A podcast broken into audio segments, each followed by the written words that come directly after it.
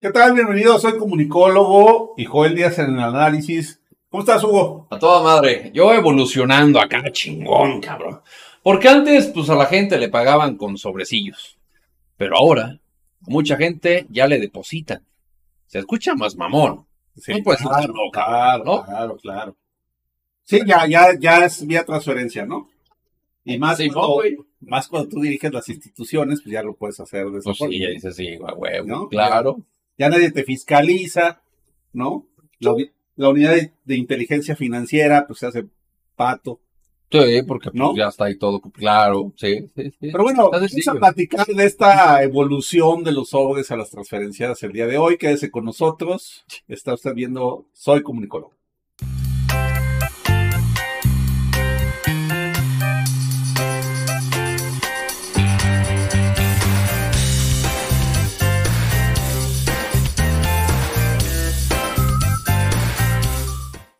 ¿Por qué de los sobres a las transferencias, güey?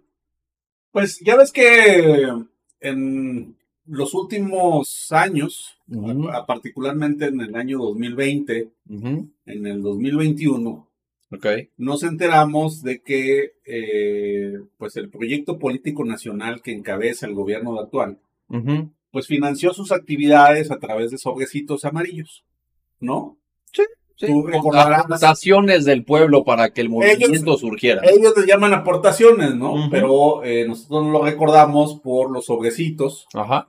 Y había dos personajes emblemáticos en este tema, ¿no? Eh, Pío López Obrador y Martín López Obrador. es- Para que tú lo recuerdes, digo, yo aquí estoy siempre para recordártelo básicamente, ¿no? Sí, pero veámoslo porque luego no... Hay, quien- hay gente desmemoriada. Sí, mira, o sea, si tú no recuerdas estos fabulosos videos que sacó Carlos Loret de Mola en Latinos, en el cual ahí está eh, Pío López Obrador recibiendo unos pinches sobresotes acá chingones con un montón de lana. Y acá su otro hermano, eh, Martín López Obrador, que también lo sacó Latinos, y en donde cual los dos recibían muchísimo dinero y que el presidente dijo, esos son aportaciones del pueblo para que este movimiento siga funcionando. Así es.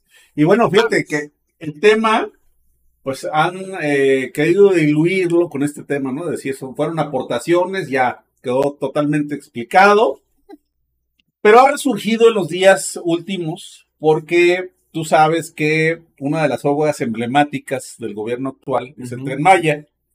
Y hay eh, ahorita grupos ambientalistas y un grupo de eh, famosos que se han sumado a ellos para defender a la selva eh, del sureste mexicano de la eh, pues devastación que está haciendo El- esta obra el ecocidio que está haciendo. ecocidio que está haciendo la obra de López Obrador Sí.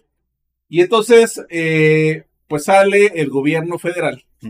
Andrés Manuel y sus instituciones incluida la Semarnat no a decir que todos ellos son pseudoambientalistas Como decimos en ese video, y si no nos crees, ve a verlo y ahí lo vas a poder encontrar.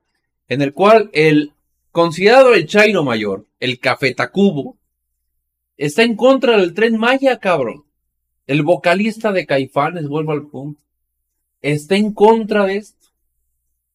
Y hay gente que todavía dice en dónde estaban, como responde la Semarnat. De verdad que es lamentable. Vayan a ver ese, ese video que hicimos, Joel y yo, en el cual hacemos un ejercicio de comunicación política, comunicación institucional y comunicación corporativa para que veas en dónde estás parado y en cómo te tratan basura chayotera de la cuarta de formación. Nada más se lo pongo ahí. Bueno, el tema es que, eh, pues, al llamarlos pseudoambientalistas, Así es. Eh, uno de los más emblemáticos de los personajes que eh, se pronuncia en estos videos en contra del Tren Maya, que es Eugenio Derbez, y que además recientemente acaba de ganar un Oscar, Sí, ¿no? Que lo tiene, digamos, Digo, él no, pero bueno, participó en la la película. película que ganó el Oscar y Ajá. que además no, no, por eso no, no le resta méritos. No, O sea, mames. finalmente No, güey. eres parte de un proyecto ganador, Sí, sí, to- ¿no? Y to- totalmente, el güey. mexicano que diga que no, pues tiene problemas mentales, ¿no? Un gran eh, no, complejo de inferioridad vale pito, güey. Eso es lo que tiene. totalmente, ¿no? Así. Y Digo, sí se le ha cuestionado, pero la verdad es que yo creo que cuando tú eres parte de un proyecto ganador, pues ya estás, güey. festejas y además te tienen la palestra, ¿no? Pues sí, Y qué bueno que ojalá veamos a muchos mexicanos más en una situación similar. claro. Ahora, el tema es que Eugenio le contesta a esto de lo que dice López Obrador de ser eh, pseudo, pseudoambientalistas. Dice, a ver, señor presidente, yo no recibo sobres amarillos. ¿eh? Yo hago esto, Refiriéndose a estas fotos. sí, yo hago esto porque estoy convencido, porque le están haciendo un daño a la naturaleza mexicana. El sureste mexicano se va a ver afectado y además, eh, pues una parte que tenemos que preservar, porque me parece que uno de los lugares emblemáticos para el turismo mundial pues, es el sureste mexicano. ¿no? ¿no? Estoy, estoy de acuerdo, está bien chido. Pero mira, quiero que escuches al presidente eh, mencionar sobre el tema de las modas, de esto, de estas mamadas, de los sobres amarillos. De verdad, ¿tú crees que esto es una moda? Te lo pregunto a ti, mexicano. ¿Tú crees que, que los hermanos del presidente reciban sobres amarillos con mucho dinero es moda? Pues sí, eso es lo que dijo el presidente al respecto. Escúchalo muy bien. contra las obras. Salen los pseudoambientalistas. Además, con mucho dinero de por medio, estas campañas financiadas. Dice un actor, es que yo no recibo este, sobres amarillos. No, no, son transferencias electrónicas. Eso del sobre amarillo ya pasó de moda. Presidente es moderno. Ya, aunque sé que no sabía usar, usar los cheques. Saben que cuando eran los sobres amarillos había un periodista famoso Había. Ja, espérese. de la época del chayote, porque ahora ya está más sofisticado. Fíjense cómo aprieta la boca. ¿no? Y dice está más Ahora ya se convierten hasta en empresarios inmobiliarios. Triste, lamentable, decadente y cada día más. ¿Cómo le podríamos.? No, no vulgar, güey, pero. Pero. Ver, yo, yo tengo preguntas. Sin falta de equipo. ¿De, de verdad presidente. crees que se acabó los sobres amarillos? No mames, güey. Es un botoncito nada más ahí de todo lo que se reparte por amor. ¿No? Claro, claro. Yo creo que no se han acabado. No, claro que no. Ahora, sí podría concederle razón a López Obrador, Ujú.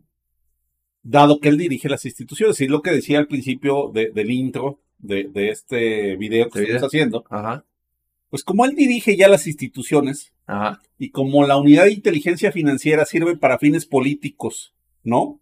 Sí. eh, para atacar opositores, ¿no? Para amenazar a gente que cuestiona el gobierno actual Sí. y no para buscar a quienes hacen lavado de dinero desde la delincuencia.